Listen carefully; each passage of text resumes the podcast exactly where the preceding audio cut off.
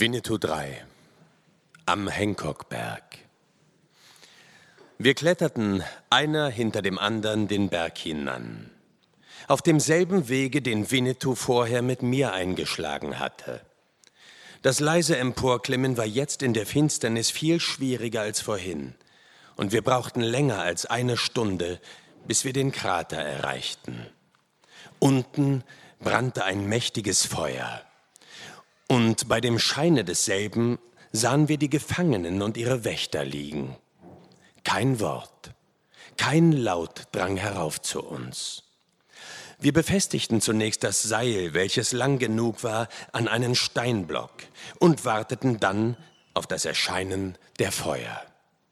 Es dauerte nicht lange, so zeigten sich dort im Osten nacheinander drei, vier, fünf Flammen welche den Feuern eines Lagers ganz ähnlich sahen. Jetzt blickten und horchten wir gespannt nach dem Kessel hinab.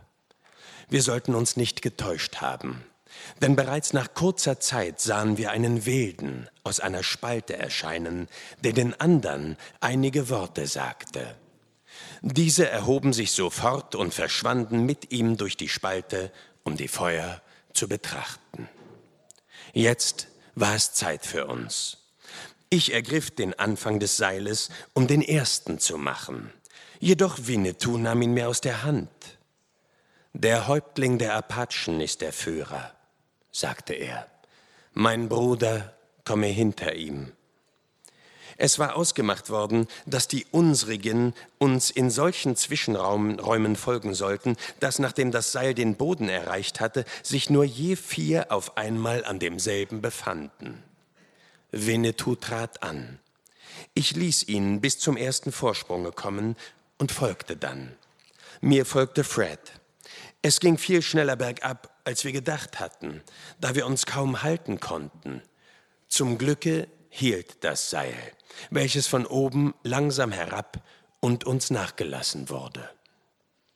Natürlich rissen wir eine Menge Steine und Geröll zur Tiefe hinab.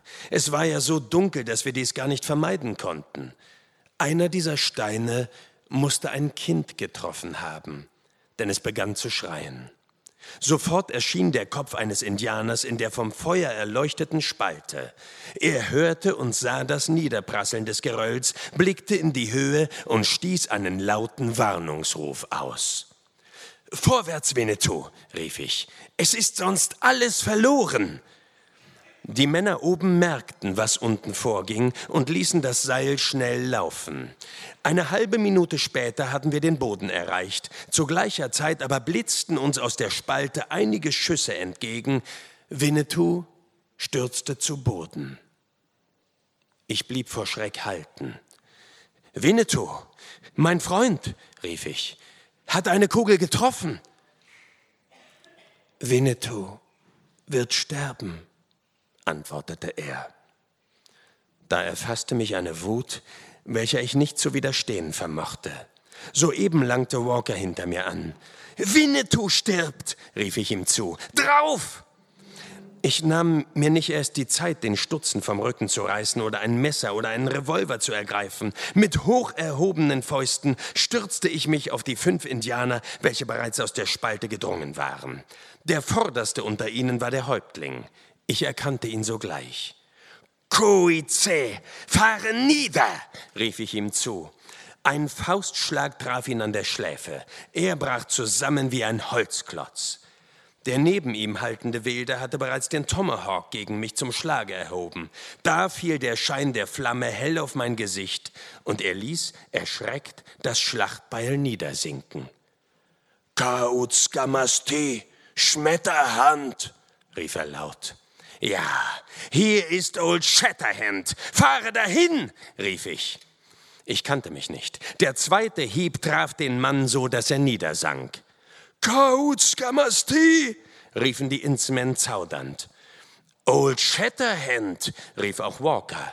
Das seid ihr, Charles. Ho, ho, ho, ho. da begreife ich alles. Jetzt haben wir gewonnen. Drauf! Ich erhielt einen Messerstich in die Schulter aber das fühlte ich gar nicht. Zwei der Wilden fielen von den Schüssen Freds und den dritten schlug ich noch nieder.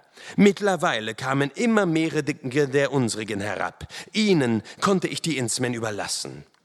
Ich wandte mich zu Winnetou und kniete neben ihm am Boden nieder. Wo, wo ist mein Bruder getroffen? fragte ich. Sage, che, hier, in der Brust, antwortete er leise, die linke auf die rechte Seite der Brust legend, welche sich von seinem Blut rötete. Ich riss das Messer heraus und schnitt ihm die Santillodecke, welche sich heraufgeschoben hatte, kurzweg herunter. Ja, die Kugel war ihm in die Lunge gedrungen. Mich erfasste ein Schmerz, wie ich ihn in meinem ganzen Leben noch nicht gefühlt hatte. Noch wird Hoffnung sein, mein Bruder, tröstete ich. Mein Freund lege mich in seinen Schoß, dass ich den Kampf erkenne, bat er. Ich tat es. Und nun konnte er sehen, dass alle Innsmen, sobald sie sich in der Spalte sehen ließen, sofort der Reihe nach in Empfang genommen wurden. Unsere Leute kamen nach und nach alle herab. Die Gefangenen wurden von den Fesseln befreit und erhoben laute Rufe der Freude und Dankbarkeit. Ich beachtete das alles nicht. Ich sah nur den sterbenden Freund, dessen Wunde aufhörte zu bluten. Ich ahnte, dass er sich innerlich verbluten würde. Hat mein Bruder noch einen Wunsch? fragte ich ihn.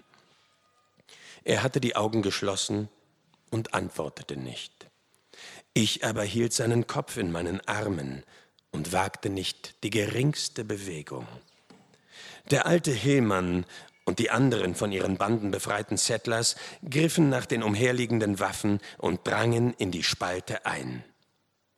Auch das beachtete ich nicht, denn mein Blick hing nur an den bronzenen Zügen und geschlossenen Lidern des Apachen. Später trat Walker zu mir, welcher auch blutete, und meldete, sind alle ausgelöscht.